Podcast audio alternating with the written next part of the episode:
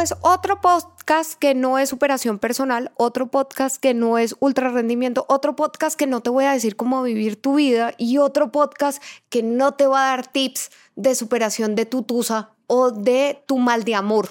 Entonces, en este caso, vamos a ver cómo montar una estrategia B2B de un food truck o de una parte de, de cómo hacer marketing para comida, pero comida en B2B y que sea denso y concreto para tener leads del canal Oreca. Entonces, normalmente como empezamos, empezamos con una estructuración. ¿Qué es el canal Oreca? El canal Oreca son restaurantes, son hoteles, son otros establecimientos de restaurantes, son todo el canal de comida que te ayuda a desarrollar este tipo de acciones. ¿Qué deberías tener al inicio? Deberías tener un diagnóstico del sector, un diagnóstico de la compañía, un diagnóstico de la competencia, cómo están las redes sociales de la competencia y cómo está el diagnóstico de automatización. Normalmente cuando estamos viendo B2B en función de comida o de food, pues tenemos un tipo de estructura donde tenemos prioritario LinkedIn desde el desarrollo de contenidos, prioritario Instagram, porque la forma más fácil de comunicar comida es generando estas fotos de producto que se vuelven supremamente visuales y apetitosas para el momento de consumir. De ahí desde la estructuración de contenido baja a una automatización de procesos de marketing. Esa automatización de procesos de marketing se da por correo electrónico, por WhatsApp o por push notification. Y cuando entiendes todo el desarrollo, pues tienes unos canales de distribución que son hoteles, empresas, transporte, barismo, clínicas, hospitales, universidades y educación general. Cuando estás vendiendo comida en alto rendimiento, pues partes de esos grupos objetivos o esas audiencias que te da el tamaño objetivo de a quién le puedes vender, en qué contexto le puedes vender y cómo se va a desarrollar.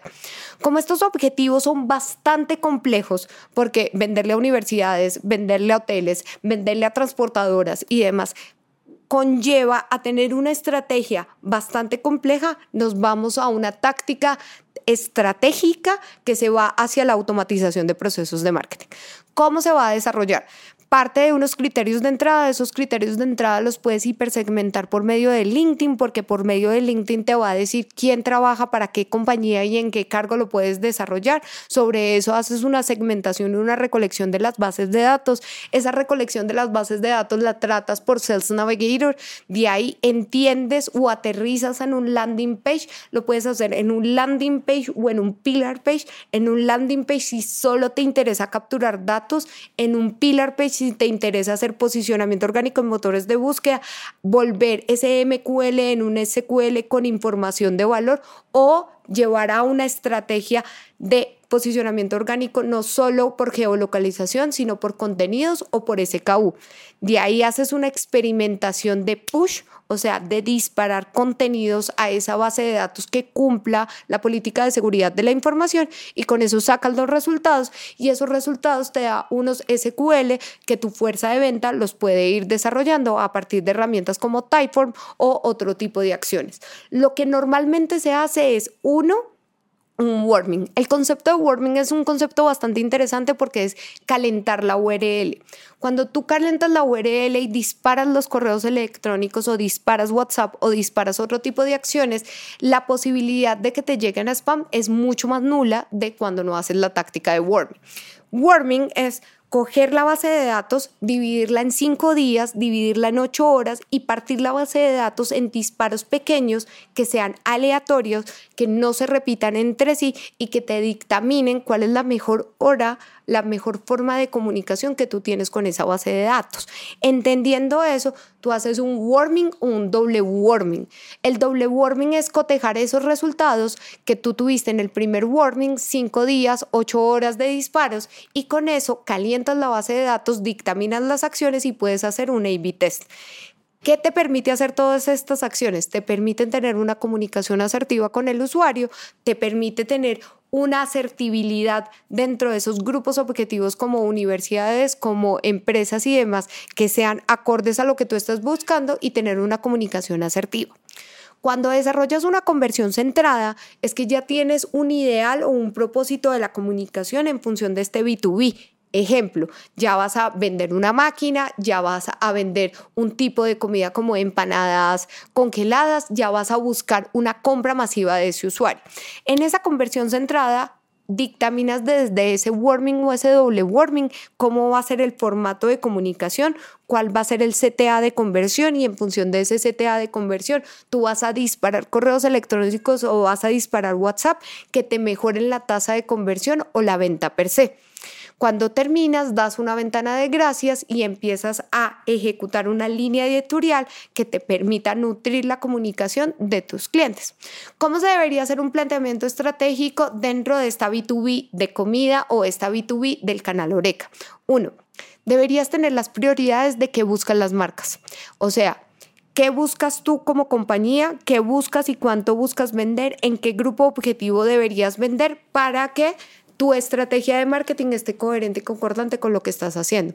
Cuando los clientes no nos dicen qué es lo que buscan o cuál es su objetivo de marca o cuál es su OKR en general, es cuando fallan todas las estrategias de marketing. En los retos debes priorizar la digitalización del canal porque el canal Oreca es bastante complejo y le falta digitalización. Debes tener en cuenta cuáles son los tomadores de decisiones, si los tomadores de decisiones son los CEO o si son procurement o quiénes son cuál es el end-to-end de todo el proceso, cómo lo vas a desarrollar y cuál es el posicionamiento orgánico en motores de búsqueda que vas a ejecutar, porque los restaurantes están muy dados a una comunicación en Instagram y en TikTok, pero muy baja en páginas web o posicionamiento. Por eso tienes un punto en específico que deberías atacar o que deberías mostrar para que tengas una adquisición de la base de datos y esa base de datos se consolide en el modelo de negocio y te dé una tasa de conversión. Recuerda, cuando estamos hablando de comida, estamos dándonos al lifetime value. Cuando tú cierras con un negocio, con un restaurante, con un hotel, con una transportadora y demás, tú lo que estás buscando es compra sistemática de esto. Y como la compra sistemática, pues tu objetivo general en función de la estrategia siempre debe ser obtener leads, obtener leads de calidad. Y esos leads de calidad se vuelven tu insumo para que puedas trabajar.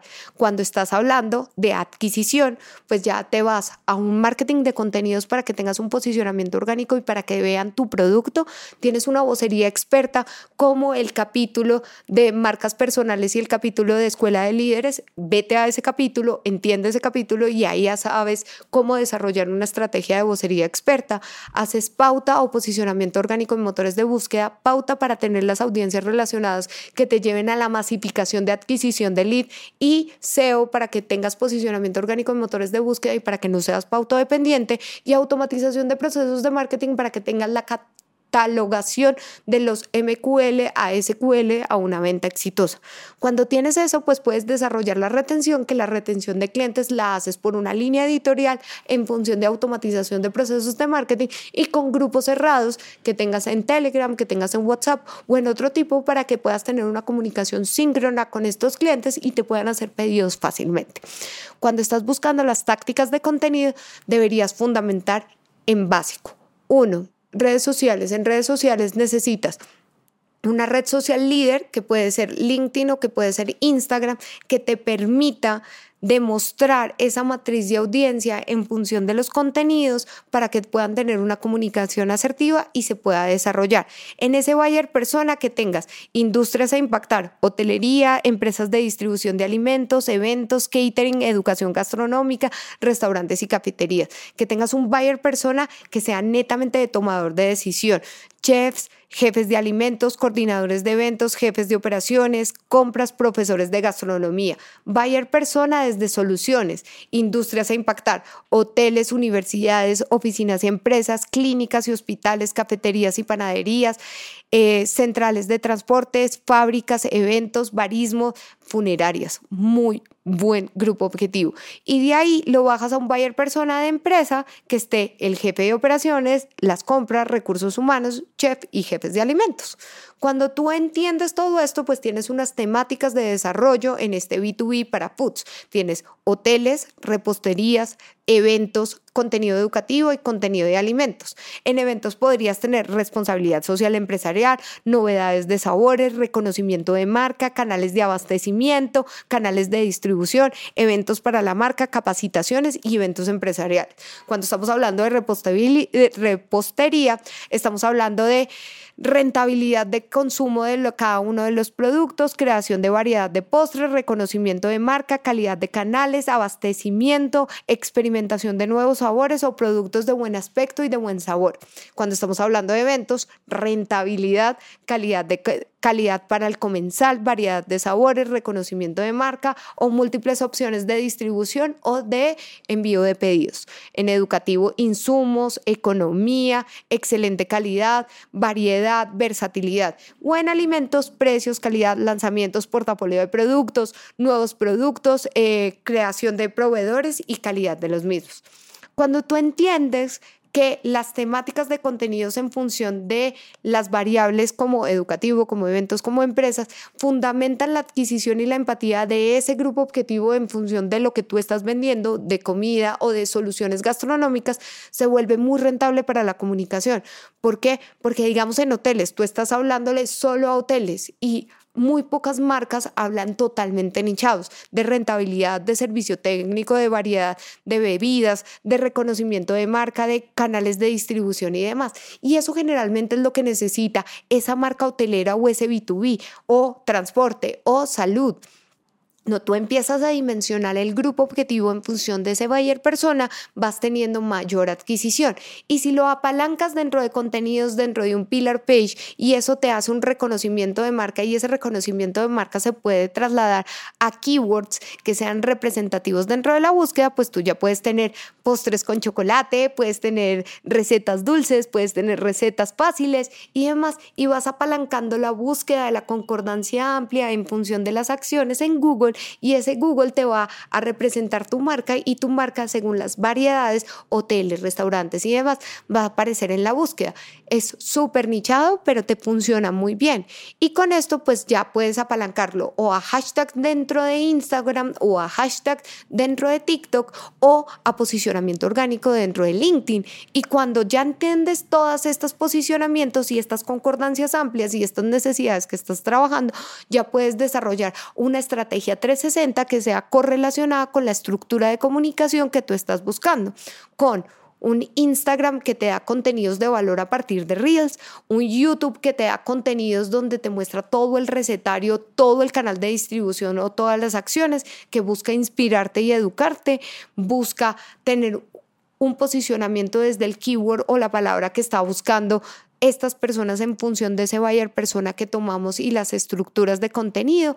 Puedes tener una rentabilidad con contenidos de Facebook porque puedes tener monetización de esos mismos contenidos dentro de la estructura. Puedes tener encuestas de satisfacción para ver si el cliente está entendiendo, fidelizando, comunicando y desarrollando la estructura de contenido. Puedes tener el producto y lo que se puede desarrollar con el producto dentro de comunicación en Instagram, en TikTok y en otro tipo de acciones y puedes tener un contenido de valor a partir de infoproductos como webinars, como ebooks, como white papers o como sistemas de precios dentro de LinkedIn para poder tener una mejor comunicación. Y si estructuras esto con la escuela de líderes o con una comunicación de vocería experta, esto va a estar enmarcado con una persona real y va a tener mayor peso que estructurarlo por sí solo con un contenido de marca. Entendiendo esto, cada vez que te lleguen los leads vas a tener unos criterios de entrada y esos criterios de entrada van a hacer que el equipo de ventas la tenga totalmente clara para la venta. Esos criterios pues, de entrada pueden ser de dónde se obtuvo el lead, qué nutrición necesita el lead, si es apto o no apto, cuándo lo debería llamar, cuándo le debería disparar un correo electrónico, qué es lo que debería hacer, cómo entiendo la fase de datos de criterios de entrada, cómo hago la recolección de datos y cómo disparo correos electrónicos o WhatsApp o push notification o llamada, cómo cierro al cliente y ese cierre de cliente cómo me dictamina un lifetime value y sobre ese lifetime value estructuro todo el flujo de conversión para que tenga una redirección y una segmentación de clientes vendidos a partir del CRM o de clientes no vendidos a partir de retargeting y remarketing. Con base en esto, puedo entender cuáles son los condicionales de la comunicación y puedo sacar un score apto para mi base de datos y entender cuánto tiempo se va a demorar en cerrar ese cliente y siempre voy a tener clientes en nutrición, clientes en contacto, clientes en cierre y clientes en lifetime value para que pueda desarrollar toda la estructura. Y en fundamento a eso, pues ideo una línea editorial que me dé atracción sobre el lead ya entendido, una conversión sobre el lead que sería un MQL a un SQL, una relación que lo veríamos como un lifetime value y una retención es cada cuánto me va a comprar y si está comprando de manera adecuada.